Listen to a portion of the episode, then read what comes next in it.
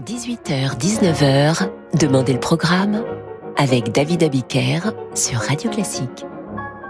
Bonsoir et bienvenue dans Demandez le programme. Aujourd'hui, je vous propose d'écouter les plus grands orchestres américains et la semaine prochaine d'écouter les plus grands orchestres européens. Qu'est-ce qu'un grand orchestre? Faut-il le juger au prestige de la salle de concert auquel il est associé? À son ancienneté? À la notoriété du chef qui le dirige? Aux solistes qui viennent y jouer? À la qualité de ses musiciens? Les États-Unis sont riches de nombreux orchestres symphoniques très réputés. Parmi les formations américaines les plus célèbres, il y a ceux qu'on appelle les Big Five, c'est-à-dire les cinq orchestres de la côte Est, et les deux principaux orchestres californiens côte Ouest, le Philharmonique de Los Angeles le Symphonique de San Francisco. L'orchestre américain le plus ancien, c'est le Philharmonique de New York. Il a été créé en 1842. Jusqu'en 1892, il s'appelait Société Philharmonique de New York. Puis en 1928, il a fusionné avec l'Orchestre Symphonique de New York pour s'appeler, bizarrement, Orchestre Philharmonique Symphonique de New York, jusqu'au début des années 50 où finalement il s'est rebaptisé New York Philharmonic. Parmi les grands chefs qui l'ont dirigé, il y a Gustave Mahler lui-même, Richard Strauss, Arturo Toscanini, Bruno Walter, Pierre Boulez, Zubin Mehta, Kurt Mazur, Laurine Mazel, son chef actuel est Jab van Zweden. Mais la direction qui a le plus compté est sans doute celle de Leonard Bernstein qui dirigea le New York Philharmonic de 1958 à 1969.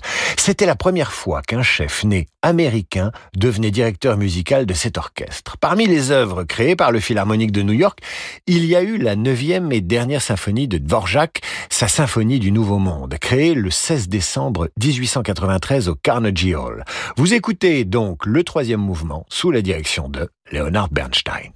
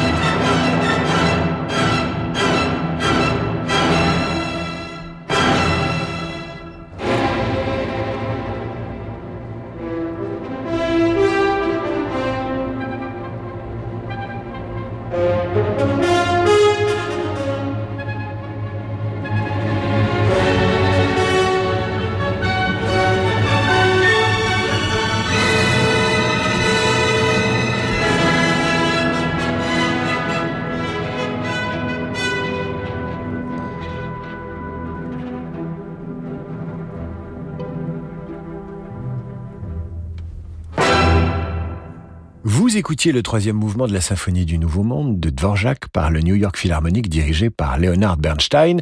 Pourquoi? Parce que ce soir, c'est une visite guidée des plus grands orchestres américains que je vous propose. À la fin de l'émission, vous en saurez un peu plus sur ces formations d'excellence nord-américaines qui font le prestige de la musique classique dans le monde entier. L'Orchestre symphonique de Boston a lui été fondé en 1881. La salle, le Boston Symphony Hall, date de 1900 et a été construite selon les modèles acoustiques des plus grandes salles de concert européennes.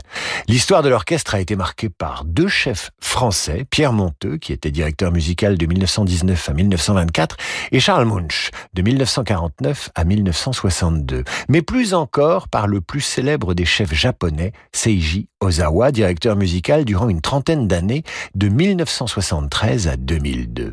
Attaché à une certaine tradition en faveur de la musique française, Seiji Ozawa. L'actuel directeur musical du Boston Symphony est depuis 2014 le chef letton Andris Nelsons, également directeur musical de l'orchestre du Gewandhaus de Leipzig. Écoutons l'orchestre symphonique de Boston, dirigé par Ozawa, interpréter le deuxième mouvement du concerto pour deux pianos de Francis Poulenc, Katia et Marielle Labec au piano.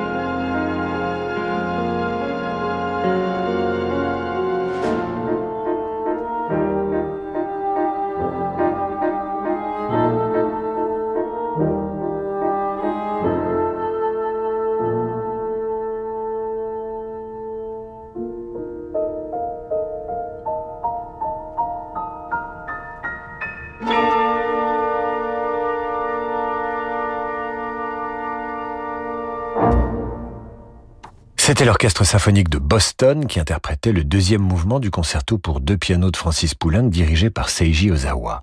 Autre grande formation orchestrale américaine, l'orchestre symphonique de Chicago. Fondé en 1891, il est marqué par l'influence allemande. Son premier chef fut Theodor Thomas. Son successeur était aussi d'origine allemande, Frédéric Stock. Et il est resté près de 40 ans à la tête de l'orchestre, de 1905 à 1942. Après-guerre, ce sont des chefs immigrés de Hongrie ont marqué l'histoire de l'orchestre. Fritz Reiner, puis Georg Scholti, qui a mené l'orchestre à un niveau d'excellence et de virtuosité comparable au Philharmonique de Berlin de Karajan, avant de céder la place à Daniel Barenboim. Depuis 2010, le directeur musical du Chicago Symphony est Riccardo Muti. Vous écoutez maintenant Sir Georg Scholti diriger l'ouverture des maîtres chanteurs de Wagner.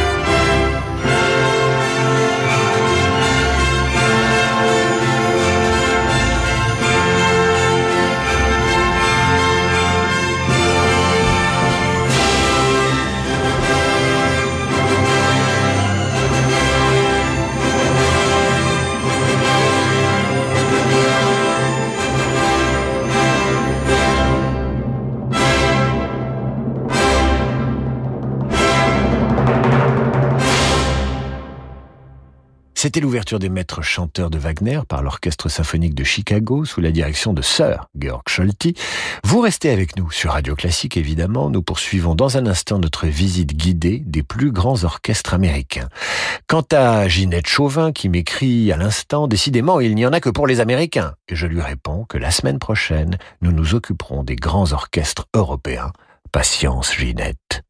Demain, Radio Classique célèbre la nouvelle saison de l'Auditorium Orchestre National de Lyon. Concerts symphoniques, récitals, ciné-concerts, jazz et musiques actuelles, découvrez leur programmation exceptionnelle aux côtés des grands artistes de la scène internationale. La grande journée de l'Auditorium Orchestre National de Lyon, c'est demain sur Radio Classique.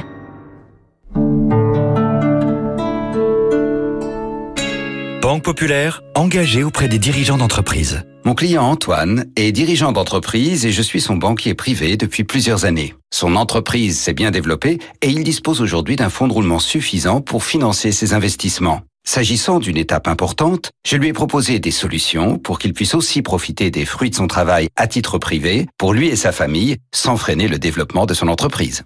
En tant que banque créée par et pour les entrepreneurs, nous savons que pour un dirigeant d'entreprise, avoir un banquier privé qui comprend aussi nos problématiques d'entreprise, ça change tout. Banque Populaire, la réussite est en vous. Partenaire premium des Jeux Olympiques et Paralympiques de Paris 2024. Avec le Range Rover Evoque hybride FlexFuel, c'est le moment ou jamais de passer au super éthanol E85. Carburé aux économies toute l'année avec la série spéciale suréquipée disponible à partir de 649 euros par mois. Le Range Rover Evoque Flex Fuel Edition vous attend dès maintenant, mais pas pour longtemps. Land Rover. Location longue durée sur 37 mois avec apport de 4 900 euros pour toute commande avant le 30 septembre 2022 sous réserve d'acceptation du dossier, voire conditions dans le réseau participant. Au quotidien, prenez les transports en commun. Ah, le joli mois de juin. Ces week-ends chaleureux entre amis. Celui où on aime s'allonger dans l'herbe fraîche. Celui où on écoute les grillons chantonner dans les pelouses mais surtout celui des barrages du top 14. Ce week-end, vivez en intégralité les barrages du top 14. Avec samedi, le choc Stade Toulousain, Stade Rochelet et dimanche, Bordeaux-Bègle, Racing 92 à 21h05 sur Canal+. Rendez-vous sur boutique.canalplus.com. La financiarisation folle ou la lutte des classes, ce n'est pas un choix mais une caricature. Découvrez Capital Social, le nouveau magazine qui décrypte l'économie autrement. Notre rédaction libre, engagée, explore le terrain économique et social sans a priori. Découvrez dans ce premier numéro les mensonges et les vérités du travail du dimanche. Capital Social, le nouveau magazine économique et social, libre et indépendant. Voici Claire. Elle est chez elle, en train de jongler entre une réunion en visioconférence et la rhinopharyngite d'Antoine, son petit dernier, qui fait de grosses bulles avec son nez. Mais Claire affiche un sourire serein, parce qu'elle sait qu'avec mes médicaments chez moi, le service de livraison de médicaments à domicile de la Poste, ces médicaments sont préparés par son pharmacien et livrés chez elle en express par coursier ou par son facteur. Ah, ça c'est lui qui arrive. Retrouvez plus d'informations sur mesmédicamentschezmoi.com, un service de la Poste. Banque privée indépendante, Mileis propose à ses clients un accompagnement sur mesure pour élaborer une stratégie patrimoniale globale adaptée à leurs projets. Mileis conseille ses clients dans le développement et la transmission de leur patrimoine grâce à une gamme de produits sélectionnés chez les acteurs de référence du marché. Mileis Bank, entrée dans l'univers banque privée. Vous êtes bien avec Radio Classique. Toyota. T'as vu? On a passé plus de 50% du temps de trajet en électrique. Oui, je sais chérie, tu me l'as répété pendant 50% du temps. C'est le moment de passer à l'hybride Toyota. Venez essayer la Toyota Yaris hybride pendant les essais extraordinaires et profitez-en à partir de 179 euros par mois, entretien inclus. Porte ouverte ce week-end. Toyota. Temps de trajet, étude Drive Eco mai 2022. Yaris hybride dynamique, LLD 37 mois, 30 000 km. Premier loyer 3350 euros, prime à la conversion déduite. Réservé aux particuliers jusqu'au 30 juin. Détails sur toyota.fr. Au quotidien, prenez les transports en commun. David Abiker sur Radio Classique. Retour d'en demander le programme avec ce soir un grand tour des plus grands orchestres américains. Parmi ces formations prestigieuses, il y a l'orchestre de Philadelphie avec euh, le chef anglais Léopold Stokowski. Il est d'origine polonaise et irlandaise, puis il sera naturalisé américain. Il en prend la direction en 1912. Forte personnalité, Léopold Stokowski, le seul chef à avoir serré la main de Mickey Vous vous souvenez Fantasia. Mickey serre la main à un chef d'orchestre. Eh bien, c'est Stokowski. Il était assez fantasque et poétique. Il a communiqué son goût pour les transcriptions pour orchestre de nombreuses pages pour piano et surtout d'œuvres pour orgue de Bach. Il a aussi obtenu un très haut niveau de virtuosité de son orchestre, qu'il a ancré dans la modernité technologique en enregistrant dès 1917 une danse hongroise de Brahms. Il a réalisé le premier enregistrement électrique euh, d'une œuvre du répertoire symphonique en 1925. Il a dirigé le premier concert symphonique radiodiffusé en 1927 par la NBC. À partir de 1938, Stokowski laisse la direction à Eugène Normandie. Stokowski, qui dirigera des orchestres néanmoins jusqu'à 91 ans, appréciait, comme Ormandy, Rachmaninoff avec lequel les deux chefs travaillèrent. Écoutons le final du concerto pour piano et orchestre numéro 4 de Rachmaninoff, dirigé par Yannick Nézé-Séguin, Danil Trifonov au piano avec le fameux orchestre de Philadelphie, également surnommé The Fabulous Philadelphian.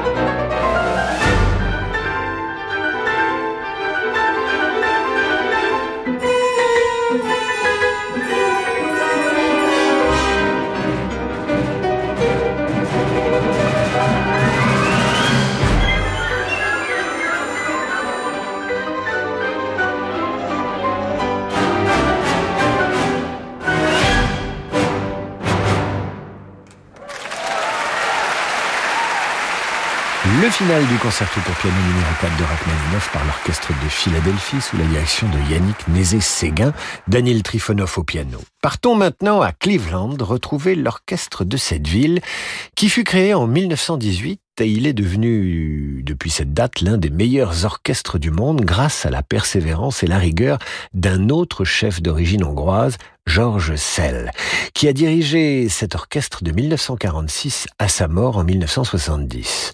Pierre Boulez prendra sa suite, puis Laurine Mazel, suivi de Christophe von Donani, auquel a succédé l'Autrichien Franz Welser-Most, qui le dirige depuis 20 ans. Voici l'intermezzo d'Arianos de Zoltan Kodai.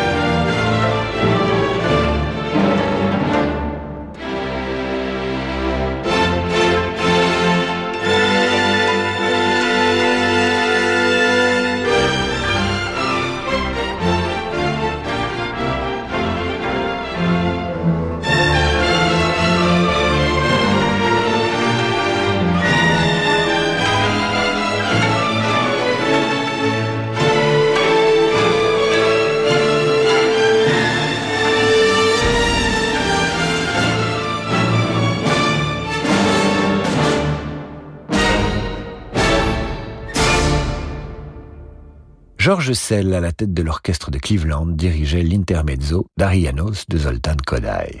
La longévité des chefs à la tête des orchestres est souvent la marque de l'excellence. Il en va de même de Michael Tilson Thomas, chef américain, directeur musical du Symphonique de San Francisco de 1995 jusqu'à 2020, quand il a dû se retirer pour raison de santé. Le nouveau directeur musical du San Francisco Symphony est désormais Esa-Pekka Salonen, compositeur et chef d'orchestre qui a dirigé l'autre orchestre de Californie, le Philharmonique de Los Angeles. Fondé en 1911, le San Francisco Symphony a été marqué lui aussi par le chef français Pierre Monteux. Il a également été dirigé par le japonais Seiji Ozawa, encore lui, de 1970 à 1976. Michael Tilson Thomas a néanmoins marqué les esprits par son intégrale Mahler, qui est une immense réussite. Vous l'entendez maintenant diriger le cinquième mouvement de la symphonie numéro 3 de Gustave Mahler.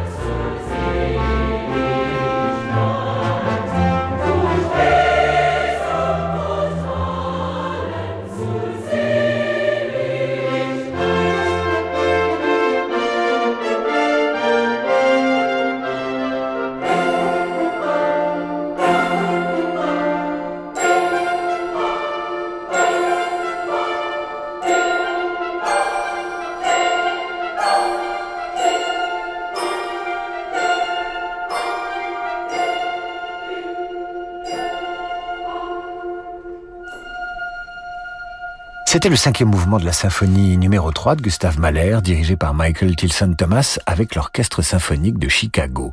Michael de Tung à l'alto et le chœur de San Francisco. De San Francisco à Los Angeles, il y a une jolie route qui borde la mer et qui nous conduit à l'orchestre philharmonique de Los Angeles, fondé, lui, en 1919.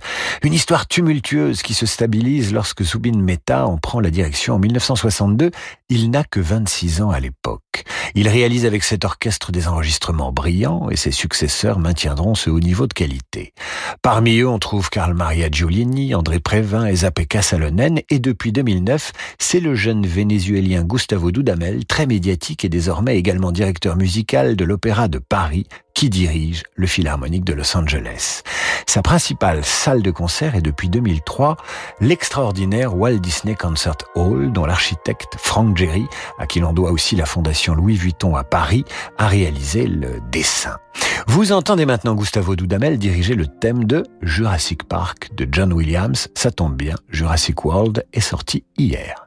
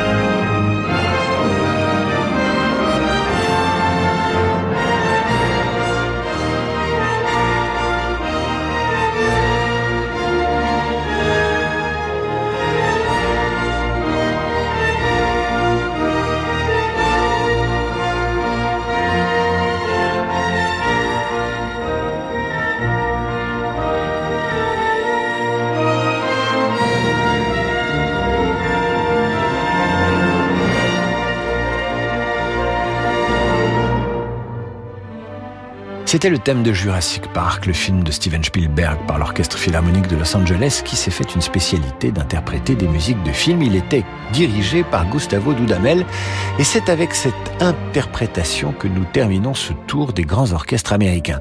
Pardon aussi aux excellents orchestres de Pittsburgh, de Minneapolis, de Seattle, de Buffalo, Houston, Detroit, Cincinnati, Baltimore, Atlanta, Washington, l'Orchestre national de Washington, au Met également, etc., etc. Je vous donne rendez-vous la semaine prochaine pour les grands orchestres européens. Vous verrez, il y a beaucoup d'Allemands. Dans un instant, le jazz sur Radio Classique avec Laurent de Wild. Quant à moi, je vous retrouve demain 8h30 pour la revue de presse et 18h pour demander le programme.